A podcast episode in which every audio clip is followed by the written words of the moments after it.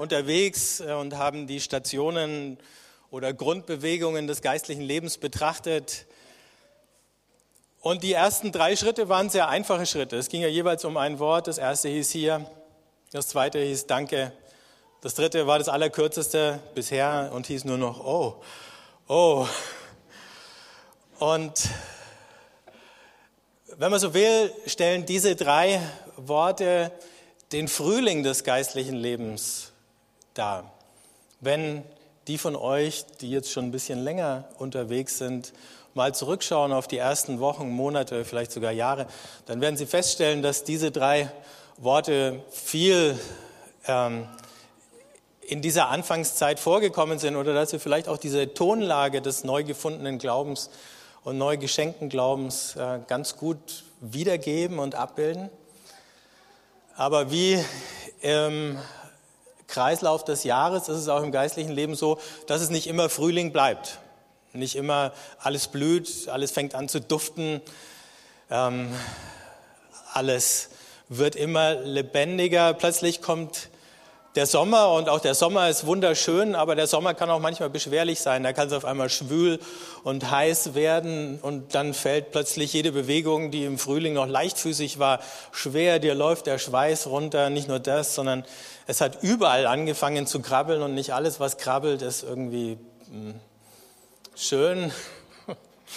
ähm, manche Dinge sind auf einmal lästig. Ähm, und genau da bewegen wir uns jetzt langsam auch im geistlichen Leben hin. Also der, der Frühling war da, aber er bleibt nicht. Wir gehen weiter, Dinge ändern sich. Manchmal werden sie dann auch einfach ein bisschen komplizierter im Leben. Ich habe vor ein paar Tagen mal eine E-Mail geschickt bekommen von jemandem, den ich schon sehr lange kenne. Und da stand dann drin, weil ich ein bisschen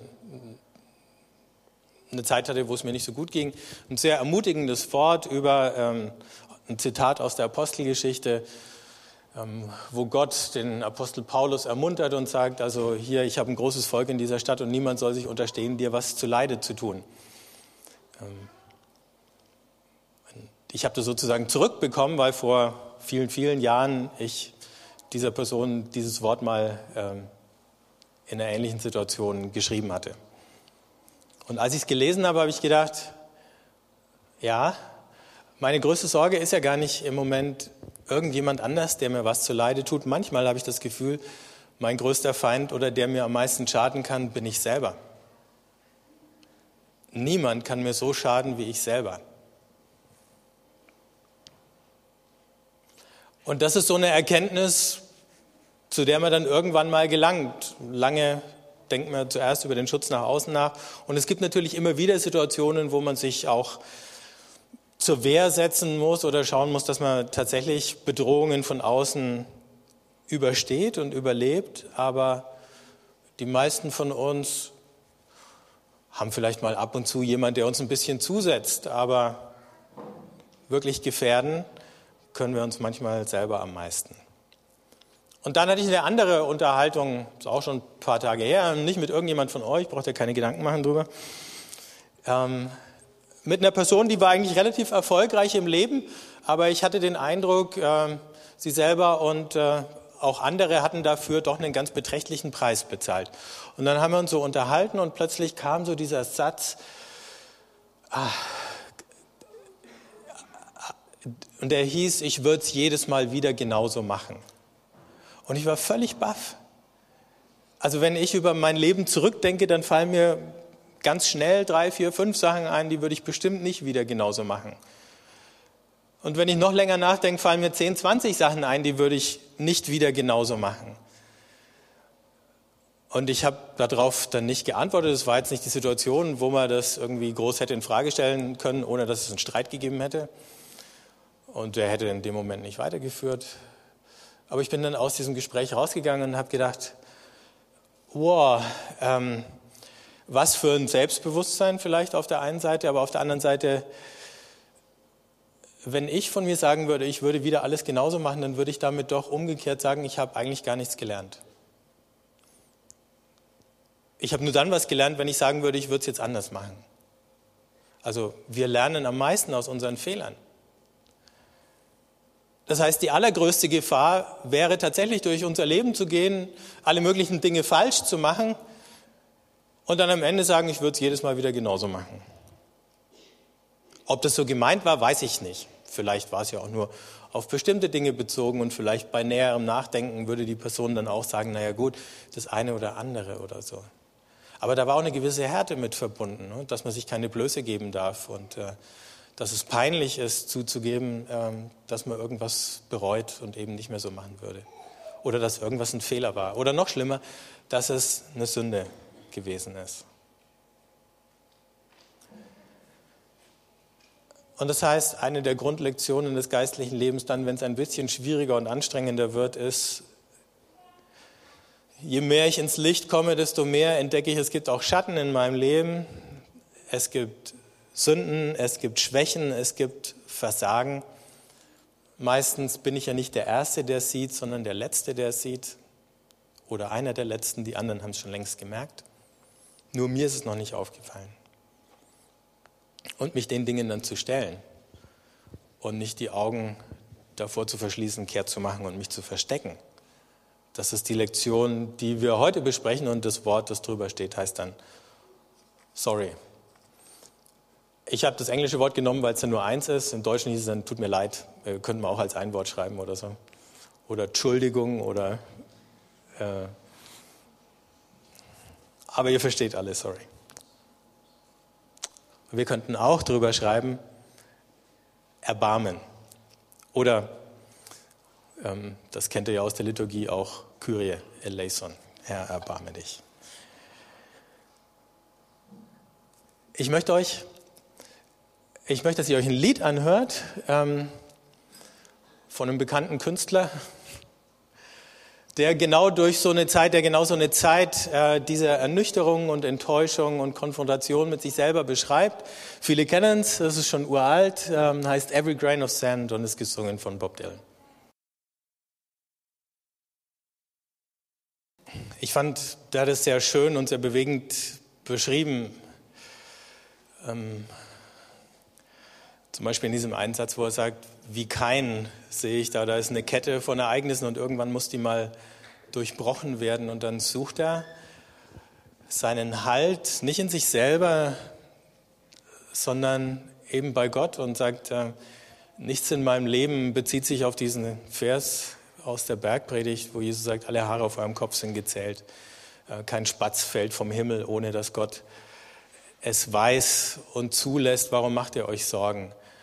Und äh, diese Aussage des Vertrauens, dass äh, egal was in meinem Leben alles schiefgelaufen ist und wie viel ich selber davon verbockt habe, ähm, dass Gott immer noch in der Lage und vor allen Dingen willens ist, aus diesem Scherbenhaufen was Gutes zu machen. Und früher oder später kommen wir alle an irgendeine Situation an, wo wir das Gefühl haben, hier ist ein Scherbenhaufen. Wenn ihr noch nicht da wart, dann kommt er wahrscheinlich irgendwann mal da vorbei.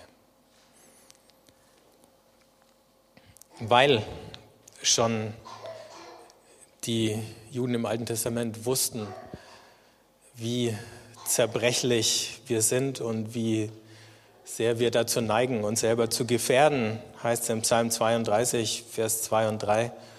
Wohl dem Menschen, dem der Herr die Schuld nicht zur Last legt und dessen Herz keine Falschheit kennt.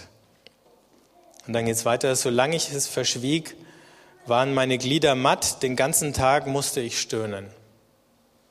Dann fährt der Psalm fort mit der Freude über das Bekenntnis und die Vergebung.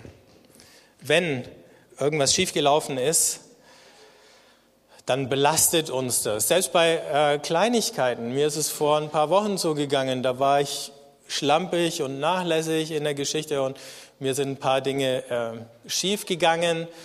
Da waren zwei, drei Leute davon betroffen. Wir haben zwar darüber geredet ähm, und ich habe gesagt, es tut mir leid und ich, also soweit war das zwischen uns geklärt und trotzdem habe ich gemerkt, wie es mir nachgegangen ist, weil ich dann gemerkt habe, dass äh, wir hatten uns eine Weile nicht gesehen und äh, dann haben wir uns so nur mal hier oder da kurz und flüchtig getroffen und dann habe ich gedacht, Mensch, äh, ist es wirklich in Ordnung? Weil ich immer noch ein bisschen schlechtes Gewissen hatte ähm, wegen meiner Versäumnisse. Ist es wirklich in Ordnung? Sind die nicht noch sauer auf mich? Und dann habe ich gemerkt, wie ich angefangen habe, jede Reaktion äh, erstmal negativ zu deuten. Ne? Ah, ne, wie, wie, schauen die mich an? Wie reagieren sie auf mich? Und dann habe ich gemerkt, es war mein eigenes schlechtes Gewissen, dass ich plötzlich in all diese Reaktionen hineingedeutet habe. Und dann neulich haben wir uns mal länger unterhalten und ich habe dann gemerkt, ohne dass ich nochmal extra nachfragen musste, ist wegen dieser Geschichte von damals alles okay. Ich habe gemerkt, es war alles in Ordnung und dann war ich so erleichtert, äh, dass es in Ordnung war. Wie viel solcher Unsicherheit laden wir uns auf? Wie viel solcher Lasten tragen wir rum, wenn solche Dinge einfach stehen bleiben, ohne dass wir sie ausräumen? Wie viele Konflikte provozieren wir, weil wir die Reaktionen anderer negativ deuten? Ihr kennt ja wahrscheinlich alle aus äh, der Anleitung zum Unglücklichsein dieses Beispiel mit dem Hammer von Paul Watzlawick, ne, der von diesem Menschen erzählt, der ähm, von seinem Nachbarn einen Hammer ausleihen möchte. Und dann denkt er aber, der Nachbar wird mir nie und nimmer den Hammer geben. Und dann redet er sich immer weiter rein, dass der Nachbar äh, äh, ein unmöglicher Mensch ist und dass man von dem keinen Hammer ausleihen kann. Und dann geht er schließlich rüber, klingelt an der Tür, der Nachbar macht auf und dann sagt er nur, ich will Ihren Scheißhammer doch gar nicht. Und dann geht er wieder.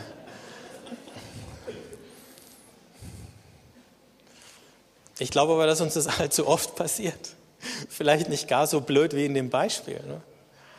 Aber dass wir tatsächlich dann anderen solche Signale senden und dass wir Beziehungen äh, die möglicherweise gar nicht beschädigt sind, sondern nur weil wir beschädigt sind, beschädigen. So, das ist die eine Seite, ne? mein persönliches schlechtes Gewissen. Ähm, dann gibt es natürlich auch noch diese andere Dimension, dass wir Anteil haben an Dingen, aus denen wir gar nicht so aussteigen können, in die wir irgendwie verstrickt und verwoben sind, ähm, also sowas wie kollektive Sünden oder systemische Bosheit oder Übel, in die wir äh, an denen wir irgendwie Anteil haben. Ne? Vorurteile gegen ähm, Menschen, die irgendwie anders sind als wir. Wir sind vielleicht auch, ohne dass wir es wollen, Nutznießer von Ausbeutung oder von Korruption. Ähm, wir haben vielleicht genau die gleichen blinden Flecken und erliegen dem gleichen Selbstbetrug wie die meisten Leute in unserer Gesellschaft. Und da hatten wir ja ein paar Punkte, zum Beispiel, dass ich dieses und jenes noch brauche, um glücklich zu werden. Ähm, und dann plötzlich bricht sich die Gierbahn eben oder vielleicht auch manchmal nur die Gleichgültigkeit. Auch die Gleichgültigkeit ist, wie das Beispiel vom barmherzigen Samariter zeigt, ja Sünde. Und die Gleichgültigkeit versteckt sich dann hinter tausend Dingen. Ich kann mich doch um nicht, nicht um alles kümmern, ich kann mich nicht mit jedem auseinandersetzen und so. Und wir finden immer gleich, äh, natürlich können wir das nicht, aber wir finden dann immer wieder, um just in dem Moment Gleichgültigkeit zu rechtfertigen, irgendwelche Ausreden. Und egal, ob es diese persönlichen Dinge sind, die ich einer ganz konkreten Person schuldig geblieben bin, oder ob es diese gemeinschaftlichen Dinge sind, an denen ich meinen Anteil habe, ohne es sehen zu wollen. Es beim Namen zu nennen, ist der erste Schritt, um es überhaupt verändern zu können.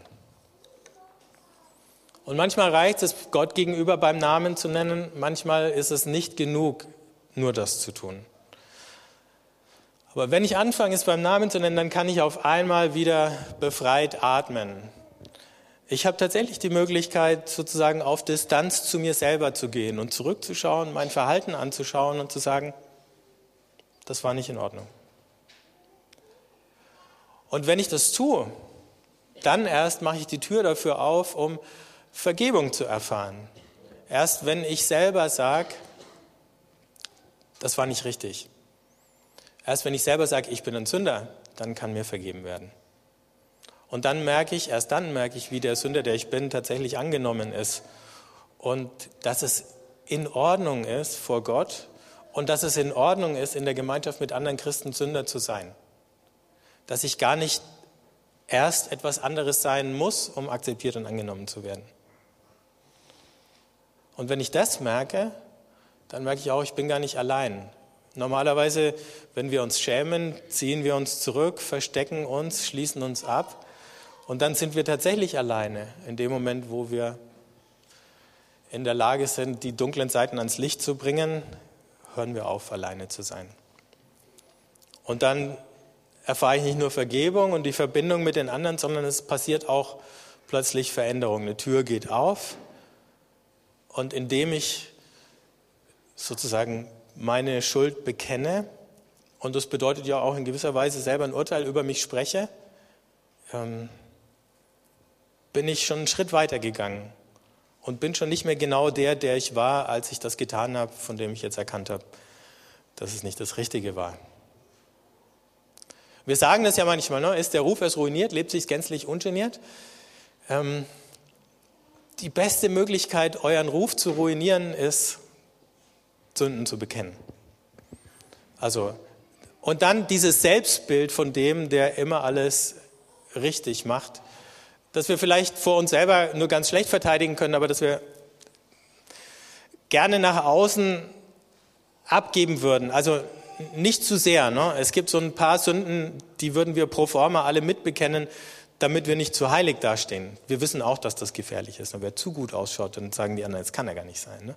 Also können wir sozusagen ein paar taktische Zugeständnisse machen und ein paar Dinge, die uns nicht wirklich wehtun, äh, zugeben und die Dinge, die uns tatsächlich wehtun, weiter unterm Deckel halten. Man muss auch nicht mit diesen Dingen, die einem tatsächlich wehtun, sich vor 100 Leute hinstellen und das dann öffentlich sagen oder so, aber wenigstens anfangen, sich damit auseinanderzusetzen. Das heißt aber nochmal, wenn ich einen Ort gefunden habe, wo ich mal meine guten wie meine schlechten Seiten ausbreiten kann, dann auf einmal weicht der Druck von mir. Ich muss nichts krampfhaft mehr verbergen. Wenn ich es irgendwann mal rausgelassen habe, wenn irgendjemand es weiß, dann ist es auch nicht so schlimm, wenn es nochmal jemand erfährt und nochmal jemand.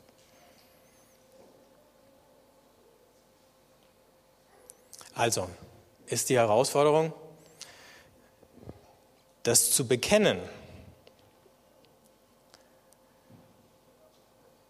Bekennen bedeutet nicht, dass ich meine Fehler erkläre und es bedeutet nicht, dass ich sie rechtfertige.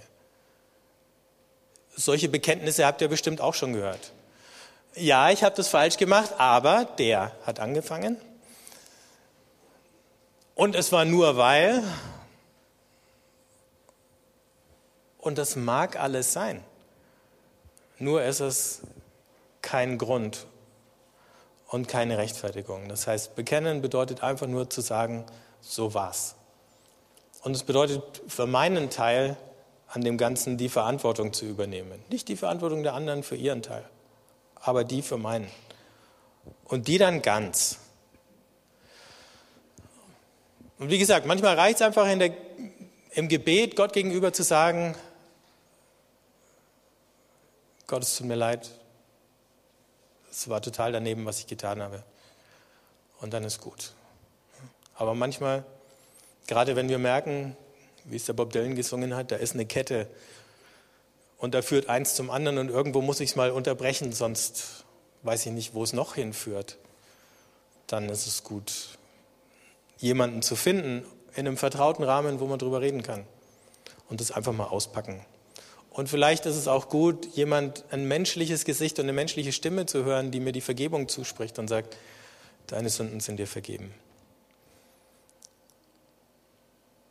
Freilich kann man das jetzt auch ein bisschen unbedacht machen. Ich erzähle euch mal zwei Beispiele, die äh, mir passiert sind. Nur um zu erklären, wie ihr es nicht machen sollt. Das eine, schon ganz, ganz lang her, war irgendein Gebetstreffen und äh, plötzlich mitten in diesem Gebetstreffen war einer dabei, der, der ganz, der, der in der Runde aufstand und dann sagt, ähm, also er hatte irgendwie Probleme mit mir und ähm, hatte negative Gedanken und hätte auch das eine oder andere nicht so wohlwollende über mich gesagt in der ganzen Runde. Und ich saß dann so dabei und dachte, danke. Das äh, wollte ich jetzt gar nicht unbedingt wissen. Bis dahin hatte ich gar kein so ein Problem mit dem Menschen. Aber jetzt hatte ich auf einmal eins. Weil meine erste Frage war, was hast du gesagt? Wem hast du es gesagt? Ich wollte es nicht wissen. Ich habe dann auch nicht gefragt, was er gesagt hatte. No? Was besser gewesen wäre, wäre natürlich, er wäre zu den Leuten hingegangen, denen er irgendwas nicht so Schönes über mich gesagt hätte und hätte gesagt, es tut mir leid.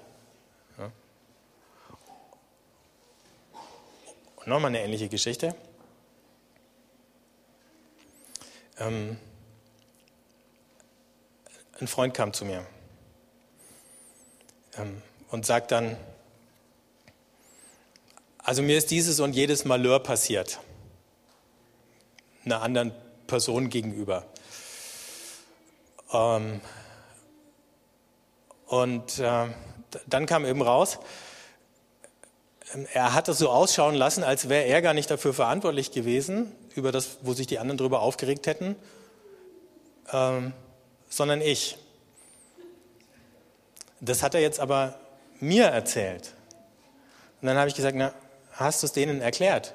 Nee.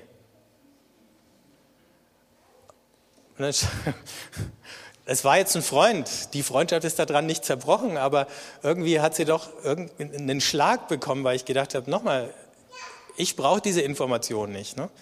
Äh, ich verstehe, dass es dir leid tut, aber bitte bring das mit den Leuten in Ordnung, die, diese falsch, die diesen falschen Eindruck jetzt von, von mir haben, anstatt äh, dass du es mir erzählst. Ne? Jetzt hat er sozusagen ein Problem nicht ganz gelöst, aber auf jeden Fall nochmal neues geschaffen mit dem. Ne?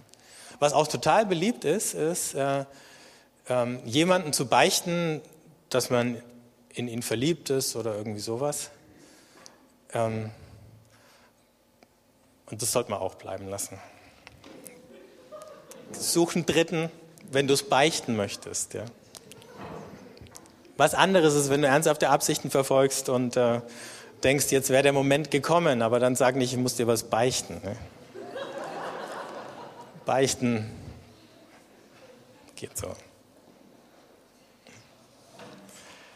Ähm, das heißt, man kann da schon ein paar Dinge falsch machen. Ne?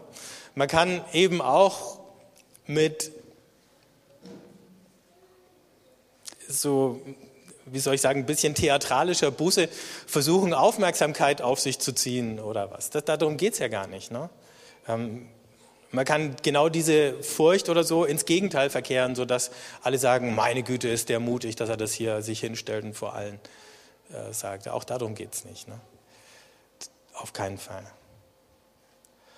Und manchmal muss man vielleicht auch ein bisschen damit warten, bis man was bekennt. Ähm, ich habe es vor ein paar Wochen beim Richard Rohr gelesen, er hat geschrieben, Sie sollten Ihre Sünde nicht loswerden, bis Sie gelernt haben, was sie Ihnen beizubringen hat. Sonst wird sie nur in neuen Formen wiederkehren. Manchmal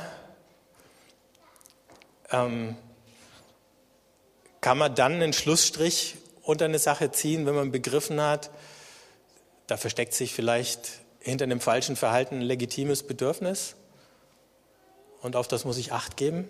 Da steckt eine Botschaft dahinter. Und wenn ich das verstanden habe, dann kann ich darüber hinausgehen. Bis ich das begriffen habe, ähm, merke ich mindestens, ich erlebe vielleicht die gleiche Versuchung immer wieder, so wie der Dylan gesagt hat, ich laufe da an der Tür vorbei und jedes Mal, wenn ich vorbeilaufe, ruft es meinen Namen. Und wenn irgendwo eine Tür ist, aus der ständig mein Name gerufen wird, dann muss ich irgendwann mal fragen, was steckt dahinter? Wer ruft denn da? Zum Schluss noch ein Gedanke vom Richard Rohr, der gesagt hat, wenn es so etwas gibt wie menschliche Vollkommenheit, dann entsteht sie genau da, wo wir es mit Unvollkommenheit zu tun bekommen, ganz besonders unsere eigenen. Also da, wo ich vor meiner eigenen Unvollkommenheit nicht davonlaufe, da kann ich anfangen zu wachsen. Da, wo ich es aushalte, ihr vielleicht ohne dass es mir Spaß macht, vielleicht so, dass andere mich ab und zu mal vielleicht sogar mit der Nase drauf stoßen oder festhalten müssen, weil ich sonst äh, das Zappeln anfange oder so, ähm, da mal hinzuschauen, da werde ich auf einmal frei, weil ich merke, erst nicht, ich darf so kaputt, verrückt, daneben, bekloppt, was auch immer sein, böse sein und es ist immer noch in Ordnung bei Gott. Gott ist der Einzige, der davon nicht überrascht ist. Meistens sind nicht mal meine Mitmenschen so sehr davon überrascht wie ich selber. Und das ist die große Freiheit, die wir dann entdecken. Wir hatten bisher immer so eine kleine Übung, eine Gebetsübung und da gibt es auch heute wieder eine, die wir miteinander machen können. Da lade ich euch ganz herzlich dazu ein, wenn ihr mal aufsteht. Jetzt habe ich schon wieder das Einhandproblem mit dem äh, Mikrofon, aber ihr kennt es ja inzwischen. Ein Körpergebet. Ähm, das eine ist, äh, oder die, die, die erste Geste, ich zeige sie euch jetzt alle drei, dann könnt ihr es nacheinander machen. Müsst nicht zwischendurch blinzeln, was ich jetzt schon wieder mache. Die erste Geste ist, beide Hände äh, vors Gesicht halten. Das machen wir manchmal, wenn wir uns schämen. Kinder noch öfter. Ich bin nicht mehr da. Oder dieses, oh Gott, hab Erbarmen.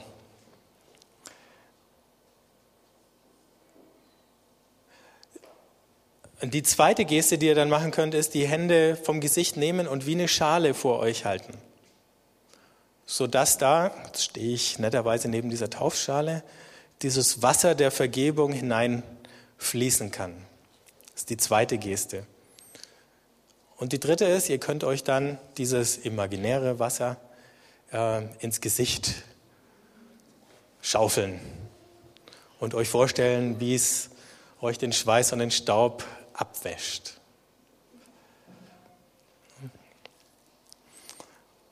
Und dabei können wir drei Gedanken beten. Der erste ist, Gott, dieses oder jenes tut mir leid. Und dann könnt ihr das einfügen, was euch jetzt gerade am meisten betrifft oder beschäftigt. Und das zweite ist zu sagen, wie es euch damit geht. Ich schäme mich. Ich ärgere mich. Ich habe Angst, ähm, was für Folgen das haben könnte oder so. Und das Dritte ist Gottes Vergebung annehmen und zu sagen, und so wünsche ich es mir. Nehmen wir uns einen Augenblick dafür Zeit.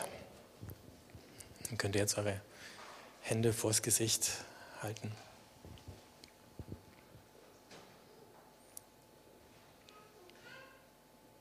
Ich lasse jetzt einfach Stille, ihr könnt es selber beten.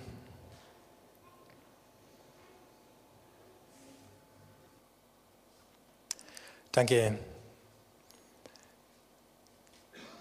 Vater im Himmel, dass du uns annimmst, wie wir sind, dass du uns vergibst, dass jedes Mal, wenn wir hier zusammenkommen und Gottesdienst feiern, dass dein Licht in unser Leben scheint, dass wir in deinem Licht die Dinge, die gut und schön sind, sehen, genauso wie die, die schwierig, schmerzhaft und schlecht sind. dass wir trotzdem in diesem Licht stehen bleiben können, weil du alles weißt, alles kennst. Weil du uns vergibst, veränderst durch deine Liebe.